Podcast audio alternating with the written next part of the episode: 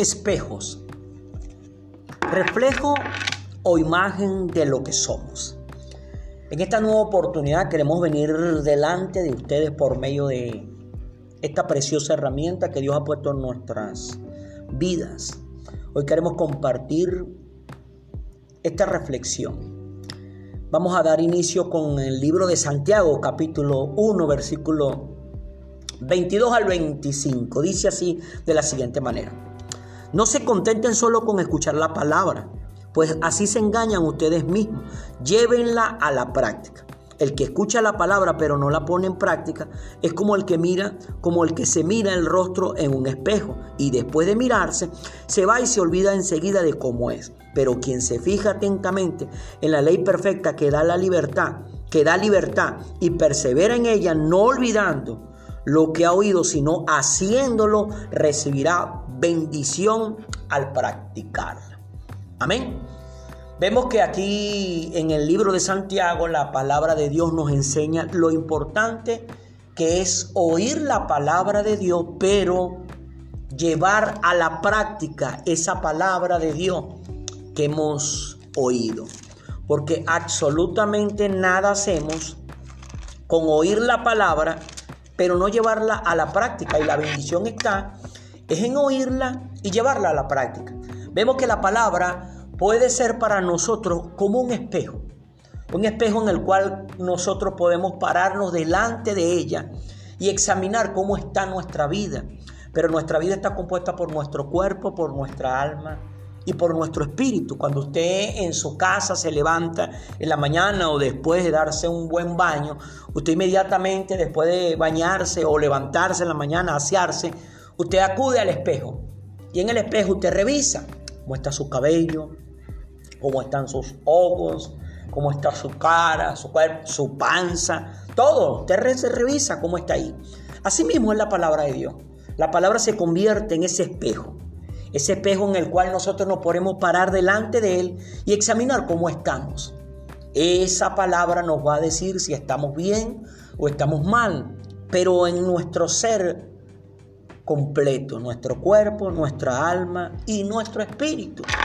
En el libro de Juan, capítulo 12, versículo 44 al 48, dice de la siguiente manera, el que cree en mí, estas son palabras de Jesús, como Jesús, con voz, clamó Jesús con voz fuerte, cree no solamente en mí, sino en el que me envió. Y el que me ve a mí, ve al que me envió. Y yo soy la luz que ha venido al mundo, para que todo el que cree en mí no viva en tinieblas. Si alguno escucha mis palabras, pero no las obedeces, no seré yo quien la juzgue, quien lo juzgue, pues no vine a juzgar al mundo, sino a salvarlo. El que me rechaza y no acepta mis palabras, tiene quien lo juzgue. La palabra que yo he proclamado lo condenará en el día final. Mire lo que nos dice aquí. Jesús habla de creer en Él y dice aquí que clamó con voz fuerte cree no solamente en mí, sino el que me envió. Cuando nosotros creemos en Jesús, estamos creyendo en el que envió a Jesús, a Dios. Y cuando creemos en Dios, creemos en Jesús. Y Jesús, creemos en Dios. Dice, yo soy la luz que ha venido al mundo. Jesús se convierte en esa luz que nos ilumina. Entonces todo el que se expone a esa luz, todo el que se acerque a esa luz, dice, para que todo el que cree en mí no vive en tinieblas. Porque hermano o hermana, amigo o amiga que en este momento tiene este material en tus manos, solamente a través de Jesús es que somos iluminados para salir de la tiniebla, de la ignorancia. Muchas veces nosotros creemos, muchas veces nosotros pensamos, muchas veces nosotros sentimos que estamos bien, pero solamente cuando llega la luz de Jesús, Jesús es la palabra, la palabra es Jesús. Nos llegamos a percatar que realmente no estamos bien bien como Dios lo ordena, bien como Dios lo demanda, sino que hay cosas en nuestra vida que no están correctas. Pero, ¿cómo salimos de la tiniebla de la ignorancia? A través de Jesús, a través de su palabra, a través de ver qué es lo que a Él le agrada en nosotros y qué es lo que a Él no le agrada en nosotros. Quiero traer en esta hora la historia de una persona que se expuso a la persona de Jesús. Y cuando él se, se relacionó con Jesús, pudo darse cuenta lo mal que estaba, cosa que anteriormente antes de encontrarse con Jesús no le había sucedido. Se encuentra en el libro de Lucas capítulo 19, versículo 1 al 9, 1 al 10, dice así. Jesús llegó a Jericó y comenzó a cruzar la ciudad. Resulta que había allí un hombre llamado Saqueo, jefe de los recaudadores de impuestos, que era muy rico. Estaba tratando de ver quién era Jesús, pero la multitud se lo impedía, pues era de baja estatura. Por eso se adelantó corriendo y se subió a un árbol para poder verlo, ya que Jesús iba a pasar por allí. Llegando al lugar, Jesús miró hacia arriba y le dijo, Saqueo, baja enseguida, tengo que quedarme hoy en tu casa. Así que se apresuró a bajar y muy contento recibió a Jesús en su casa. Al ver esto, todos empezaron a murmurar ha ido a hospedarse con un pecador. Pero Saqueo dijo resueltamente, mira, Señor, ahora mismo voy a dar a los pobres la mitad de mis bienes. Y si en algo he defraudado a alguien, le devolveré cuatro veces la cantidad que sea. No hoy ha llegado la salvación a esta casa, le dijo Jesús, ya que este también es hijo de Abraham, porque el Hijo del Hombre vino a buscar y a salvar lo que se había perdido. Vemos a este hombre llamado Saqueo, dice que era muy rico, dice que era eh, recaudador de impuestos. La causa por la cual era rico era porque robaba, engañaba. Y por eso es que todos los que estaban allí alrededor, conocedores de la palabra, los escribas y los fariseos, tildaban a este hombre de un hombre pecador. Pero algo que podemos ver nosotros en Saqueo es lo siguiente. Saqueo se apresuró, se apresuró. Él trataba de ver quién era ese Jesús. ¿Por qué él trataba de ver quién era ese Jesús? Porque él había oído lo que Jesús había hecho en la vida de otro. Tal vez aquí en este punto ya él había escuchado de lo que Jesús había hecho con Lázaro, que Lázaro había muerto y lo había resucitado al cuarto día de estar muerto. Tal vez aquí en este punto Saqueo ya había escuchado que Jesús había multiplicado unos panes unos peces y le había dado de comer a casi 20 mil personas. O sea, esta desesperación que tenía este hombre llamado Saqueo de ver quién era Jesús lo llevó a atravesar por en medio de la multitud. Pero aquí dice que él era pequeño. Pero eso de que él era pequeño, su tamaño no lo limitó. Él corrió delante de las personas que estaban alrededor de Jesús y se encaramó, se subió a un árbol y desde allí comenzó a observar. Él comenzó a ver para ver quién era ese Jesús del cual todos hablaban. Pero mire, Jesús cuando lo vio, miró hacia arriba, hacia arriba del árbol donde este hombre pequeño se encontraba y de inmediatamente Jesús lo llama por su nombre, Saqueo, baja enseguida, tengo que quedarme hoy en tu casa. La pregunta es, ¿quién le dijo Jesús el nombre de este hombre? Porque recordemos que Jesús lo sabe todo, Él es el principio, Él es el final, absolutamente nada está escondido delante de Jesús. Y más si hay alguien que, que tiene el anhelo y el deseo de conocerlo a Él, con mayor razón, Jesús conoce a todo el que lo quiere conocer a Él. Pero vemos que aquí este hombre se apresuró a bajar y se, bajó de ese árbol muy contento porque iba a recibir a Jesús en su casa. Pero mire cómo son las cosas. Todos cuando vieron esto, que Jesús llamó a este hombre por su nombre, que dijo que iba a ir a su casa y que este hombre se bajó contento para recibirlo en su casa. Inmediatamente comenzaron las murmuraciones, murmuraciones, porque Jesús iba a ser hospedado en la casa de un pecador. Pero mire esto, Saqueo oyó esas murmuraciones. Saqueo oyó esos comentarios, pero Saqueo no se puso a pelear con ninguno de ellos, a decirle, porque dicen eso, que yo soy esto, que yo soy aquello. No, Saqueo dijo resueltamente, mira Señor, ahora mismo voy a dar a los pobres la mitad de mis bienes. Y si en algo he defraudado a alguien, le devolveré cuatro veces la cantidad que sea. Aquí vemos que Saqueo tomó una decisión la decisión de cambiar su antigua manera de vivir. La pregunta que tú y yo debemos hacerlo en esta hora, en la cual debemos reflexionar, ¿por qué razón Saqueo decidió tomar esta decisión tan extrema? Al entregarle la mitad de sus bienes a los pobres y al atreverse a devolverle cuatro veces lo que hubiere, de, lo que hubiera defraudado a cualquiera. Significa que saqueo, cuando se encontró con Jesús, cuando se vio con Jesús, cuando escuchó a Jesús, pudo ver el reflejo de cómo realmente estaba su vida, su cuerpo, su alma y su espíritu. Y al ver que no estaba bien, tomó una decisión y comenzó a arreglarlo. Y comenzó a arreglarlo con qué? Con acciones. Saqueo oyó la palabra, pero Saqueo practicó la palabra. Hermano, hermana, amigo, amiga, que en este momento tienes este material en tus manos. No se trata solamente de oír la palabra, se trata de practicar la palabra. La oímos, la guardamos, pero la practicamos. El cambio genuino en la vida de una persona viene cuando practicamos lo que oímos en la palabra de Dios. Porque la palabra está allí todos los días para nosotros. Todos los días debemos revisarla. Todos los días debemos escudriñarla, todos los días debemos aprenderla.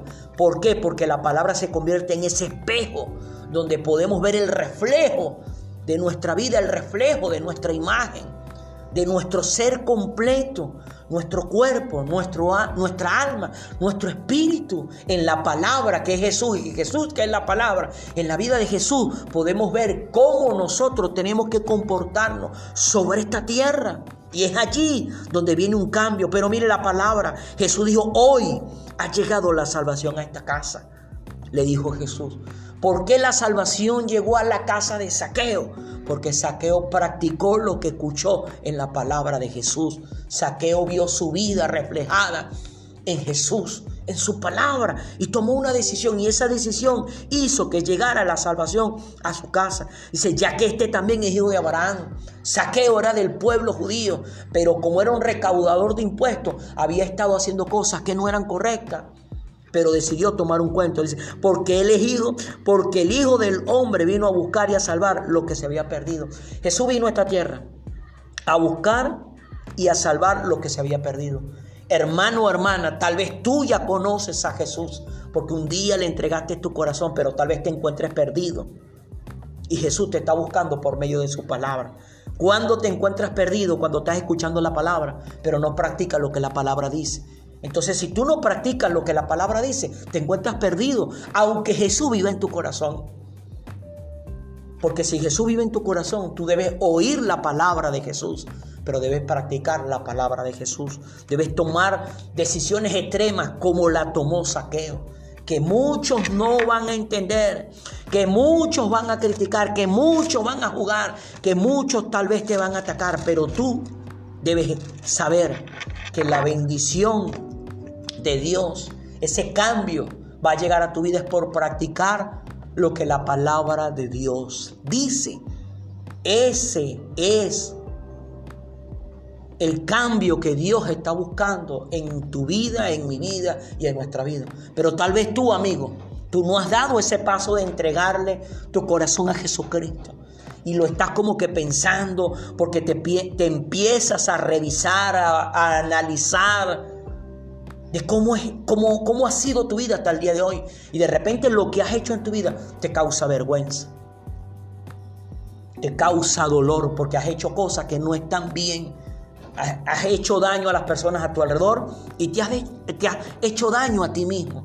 Pero como dice allí, como le dijo Jesús en ese encuentro con Saqueo, yo no he venido, yo he venido, yo he venido a buscar y a salvar lo que se había perdido. Jesús te vino a buscar y a salvar porque tú estabas perdido. Porque cuando tú no tienes a Dios en tu corazón, tú estás perdido. Cuando yo no tengo a Dios en mi corazón, estoy perdido. Pero pudiera ser que tuviéramos a Dios en nuestro corazón, pero no obedecemos lo que Dios dice. Igualmente estamos perdidos.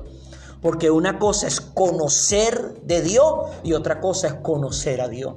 Cuando conocemos de Dios es que oímos lo que Él ha hecho por otro. Pero cuando conocemos a Dios es cuando vemos lo que Dios ha hecho en nosotros. Eso le pasó a Saqueo. Saqueo oyó de Jesús. Pero Saqueo se esforzó por conocer a Jesús.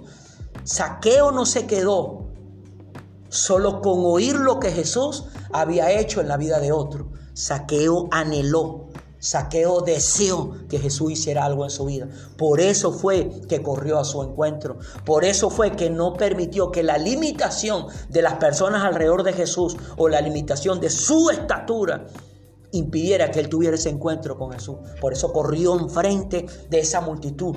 Por eso corrió arriba de ese árbol, anhelando esperar, saber que Jesús iba a pasar por ahí. Y por eso Jesús lo llamó. Pero lo más, más que todo eso, Saqueo tomó una decisión. Darle la mitad de sus bienes a todos los pobres y darle cuatro veces a lo que le correspondía a cada persona que él le hubiese robado. Miren lo que dice Hebreo, capítulo 12, versículo 2 dice así. Fijémonos la mirada en Jesús, el iniciador y perfeccionador de nuestra fe, quien por el gozo que le esperaba soportó la cruz menospreciando la vergüenza que ella significaba y ahora está sentado a la derecha del trono. Aquí este pasaje dice que nosotros, nosotros tenemos que fijar nuestra mirada en Jesús. Pero cuando fijamos nuestra mirada en Jesús, estamos fijando la mirada en la palabra de Jesús. La Biblia, desde Génesis hasta Apocalipsis, esos 66 libros que componen este precioso y maravilloso libro que ha cambiado y transformado la vida de millones de millones de personas en esta tierra.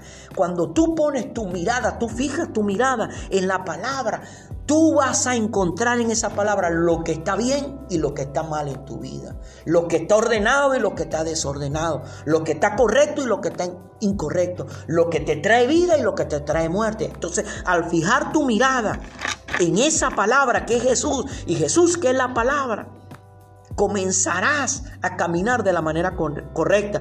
El iniciador y perfeccionador de nuestra fe. Quien por el gozo que le esperaba soportó la cruz Jesús soportó una cruz. Soportó la vergüenza de la cruz, soportó el dolor de la cruz. Pero ¿por qué Jesús soportó esa cruz? Porque sabía que después de la cruz, que después de ese dolor, que después de ese menosprecio, que después de esa vergüenza, Él ahora se iba a poder sentar a la derecha del trono de Dios. ¿Qué quiere decir todo esto? Que Jesús vino a esta tierra a cumplir ese propósito. Él tenía que ir a la cruz, pero después de la cruz se ganaba el derecho de sentarse a la derecha del trono de Dios. Hermano, a veces una cruz, saber lo que la palabra de Dios dice. Y sentimos ese dolor, sentimos esa vergüenza, sentimos esa frustración, porque vemos que lo que estamos leyendo allí, que lo que estamos viendo en el espejo de la palabra, nos está gritando a nosotros lo mal que estamos. Y es un dolor, un sufrimiento el traer un cambio. Pero cuando pasamos ese proceso de ese dolor, de ese cambio, entonces tenemos el derecho de sentarnos en el trono de gloria. ¿Por qué? Porque todos alrededor van a ver que la mano de Dios está con nosotros. Ha estado con nosotros y estará con nosotros. Pero cuando sucede eso, hermano, hermana, amigo, amiga, que tienes este material en tus manos, cuando escuchas la palabra, cuando la guardas, pero cuando la practicas. La palabra de Dios es ese espejo que tú y yo debemos utilizar a diario. No puedes utilizar la palabra los fines de semana, el domingo, el sábado, el miércoles. No, hermano, hermana, no, amigo, amiga. La palabra de Dios es ese espejo que debes tomar todos los días para examinar tu vida, tu vida que está compuesta por tu cuerpo, por tu alma y por tu espíritu. Y que la profundidad del espejo de la palabra de Dios no solamente te va a llevar a ver la apariencia, sino el ser interior que hay en ti. Allí es donde está el cambio, de adentro hacia afuera. ¿Cuántas veces nosotros a diario, hermano, hermana, nos paramos enfrente de un espejo pero nos paramos en ese espejo es para ver nuestra apariencia, nuestro cabello, el maquillaje si eres mujer, el hombre si la corbata está bien, la camisa está bien. Pero, ¿de qué vale mirar la apariencia, pero no mirar cómo está nuestro interior? Porque la palabra es un espejo tan profundo que ve el corazón de cada persona. Y allí, allí en ese corazón es donde nace el bien o el mal. Es donde nace la bendición o la maldición. Es donde nace lo ordenado o lo desordenado. Es donde nace la vida o la muerte. Pero tú no vas a poder ver lo que hay en la profundidad de tu corazón si no aprendes a utilizar el espejo de la palabra, el espejo de Jesús, la vida de Jesús. Jesús caminó sobre esta tierra dándonos a nosotros un ejemplo de un cambio y una transformación en nuestras vidas. Amén. Bueno, mi hermano, mi hermana, este era el material que queríamos compartir en el día de hoy. Le agradezco a todos los que han comentado, a todos los que han compartido este material. Sigan esperando que Dios siga haciendo cosas grandes y maravillosas en su vida, porque recuerde algo, Jesucristo vino a buscar y a salvar lo que se había perdido. Y en ese paquete estamos tú y yo. Jesús nos encontró, pero Jesús nos salvó. Amén.